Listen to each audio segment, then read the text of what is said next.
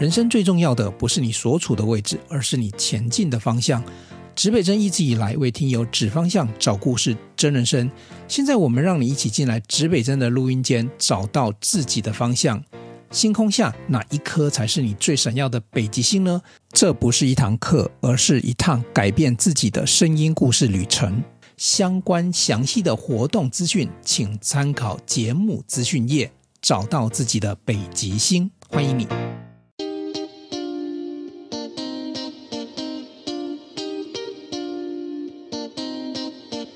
好，你小时候是从阿妈带大的，你你是一个出身平凡的家庭，不是一个什么人家讲说什么餐饮世家出来的，是吧？爸爸妈妈是做什么？可以给我们介绍下背景吗？呃，爸爸他是呃做工的。他从小就是做类似像像电焊那种吧，就铁工。嗯、那妈妈她的行业别，我觉得我也不是很清楚，因为我爸爸妈妈大概在我幼稚园的时候，他们就已经离开了。嗯，就是那个叫什么离婚，就已经离婚了。嗯，所以中间有一段，我对妈妈到底是做什么，我其实不是很有概念。嗯，对。OK，所以是跟爸爸一起生活。对，我是跟爸爸。那主要都是由奶奶在照顾我。因为爸爸他算是比较，那叫做浪子型的，就会觉得啊，反正就我我我把我自己给照顾好啊，那你们就加油，自己去努力的那种感觉。所以从小其实奶奶对我们的呵护啊、关爱，我觉得都是让我们能够走到现在的最关键。对啊，可是我从你这样子，就是我认识你以来，我看不到，因为你大概是走，我感觉我们比较感觉是文青系列的。我感感觉不出来家里可能是做什么电焊呐、然后那个那那样子，所以其实你自己应该从小对自己未来的期许就不太一样，对不对？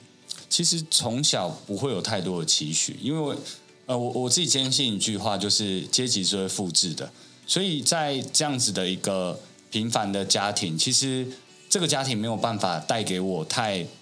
具体的对于未来的期待，甚至是我也不知道未来到底长什么样子，因为我们烦恼的是每一个现在，可能说，哎，我现在呃该怎么吃饱啊，该怎么穿暖啊，等等这些问题。当然我讲这个比较夸张一点点，可是我们的担忧是每个现在，担忧是每个现在。好，我我帮你回到你年轻一点的时候，那个是会威利，我想多谈一下他小时候他阿嬷对他的影响，因为我觉得如果今天没有他阿嬷，我们就看不到今天的威利。对对对，然后威利他的国中啊、高中也很精彩，这个一定要聊一下。我觉得我我本来直接要跳高中那一段来。小时候阿嬷对你的会对对你的有什么样的一些特别的印象吗？我我觉得我奶奶教会我一件事情，就叫做责任感。我我分享的故事，这个一直在我脑海里面挥之不去。就是我奶奶也是一个非常狂的人，国狂，就是她会那个。在我很小的时候，他是会那个喝酒开车的人，但我们不鼓励这样子的行为。可是我我只是想借这个故事告诉大家，开车、就是、开车不喝酒。对，他就是喝酒，然后我刚刚讲错，是喝酒会开车。哦、对，他酒后会开车，然后有一次就他也是可能跟朋友出去玩，然后他都会带我们去。然后记得他喝得很醉，然后他把我载回家，然后他就直接撞那个类似别人家外面的那个类似这样墙，然后撞完之后隔天。照样上班。他告诉我一件事情，就是哪怕我前天花再多时间在玩乐啊、多狂啊，隔天我依然要把我的本分给做好，责任感。我觉得这某方面也要归功于可能我的奶奶吧。就像我们这样家庭出身的人，相对比较不会好高骛远，因为我们想不到未来，我们只知道可以努力当下。嗯。所以我觉得这也是一个蛮关键的点。有时候我们在这一个，尤其现代社会啊，我们之所以会让自己止步不前，就是因为有太多美好的未来值得我们想象。可是我们忘记了，唯有努力每个当下，你才有可能到达那个未来。那我那我的阶段告呃没有教会我去想象美好的未来，所以我知道要努力当下。你知道我看你一个东西，我会想流眼泪。以前的时候，就是你泡咖啡的时候，他泡一杯咖啡，他你知不是拉花？有那个影片。嗯。那你说你可以泡几百次，就把它拉的很漂亮，然后你还创作是出那个立体拉花。对。那个熊那个，然后我就那个影片是你一直在拉花，然后你就蹲着，然后那边眼睛一直看着那个花，然后有哪里，然后一直练到漂亮。对，就是你怎么有办法这么坚持？就是失败，然后一直拉，而且你不是拉花的人，可是他特别爱拉花。我觉得这个又回归到我小时候，就是很多事情都是结果论，在当下你觉得不好的事情，可是从未来看呢，它不一定是不好，因为它是为了帮助你变更好。我举一个例子来说，就是很多人会说我很有毅力，为什么我很有毅力？因为小时候我们家的处罚，我们家有各种处罚。因为我小时候很皮，我们家有哪些处罚？我们有什么罚抄心经啦，哦，心经好，什么什么交互蹲跳啦，拍耳跳这种体能类的。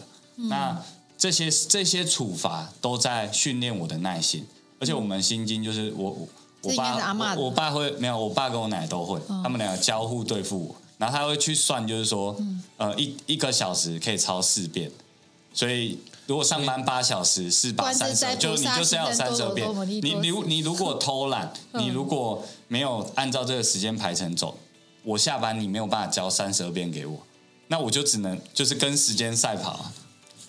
然后包含体罚也是一样，可能我小时候，我大概小二小三吧，那个当兵我们会跳那个开合跳。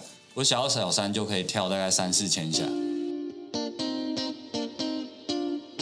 对，他可能就哎，早上七八点起来跑步练肺活量，哦，然后下午再去游泳，然后就是会排一系列的活动。有，我觉得他他对健身的热程度。对，也是，就是说可以有好的歌喉，可以唱歌。他就下定决心，他就一定要。因为我觉得乌里是一个舞台型的人，就是他上舞台那个热力跟舞台下是不一样。因为有人就是舞台型的人，对对，一上舞台真的魅力四射。对啊，那下舞台他就有他自己的个性，就是比较搞笑的个性。所以贝兹那时候你是什么系？我是类呃文发系，就是偏创创创发展。对对对对哦。对所以你看那时候他就是当公关，然后都帮同学对外发展，然后自己默默在校内发展，是这样吗？你说我吗？对啊，没有我我我已经发展好了。大一大一已经选好了这样。啊，后来大二的时候呢？大二哎，我们一样都是就是敌对的关系，这样。就是你唱的很好，他也很好。Anyway，我我我就觉得我不比你差这样子，对对对，大概那时候差。那到时候那到几年级的时候你们才有感觉？那我们好像是大三的时候。对啊，大三。嗯，一个很特别，因为我以前会有荨麻疹，哦，荨麻疹，冬天的时候特别严重。嗯，然后我就因为以前小女生就很爱在脸书啊发文说哦，我现在有荨麻疹什么，取，她没有药啊什么什么。对，然后她就突然打给我说，哎，那我拿药去给你。然后我觉得这人超奇怪，对啊，你们两个不是对，而且又不知道我家在，他只知道我家住在后门，就是学校的后门，但不知道是哪里。然后我就想，我就打给我朋友，就是跟他说有一个很奇怪的人说要送药给我，可是我觉得我跟他根本不熟。他是在 IG 这样跟你讲说他送对，他说我就跟我朋友说，你现在一直跟我聊天，我假装没有接到他电话这样。嗯、然后后来他可能也发现我不想要接他电话，他就传了一个简讯跟我说，那我明我把药放在就是社办，你明天再去拿哦。更精彩、更完整的节目，我们下一集见喽！想与故事超人聊聊天吗？除了网络平台上面的留言，故事超人也欢迎你透过复古复刻的方式写信给我哦。来信请寄到新竹县竹北市高铁东二路六号五楼，指北针故事超人黄瑞仁收。收到来信之后呢，我会找时间在节目中回复你的留言，也非常期待你的来信哦。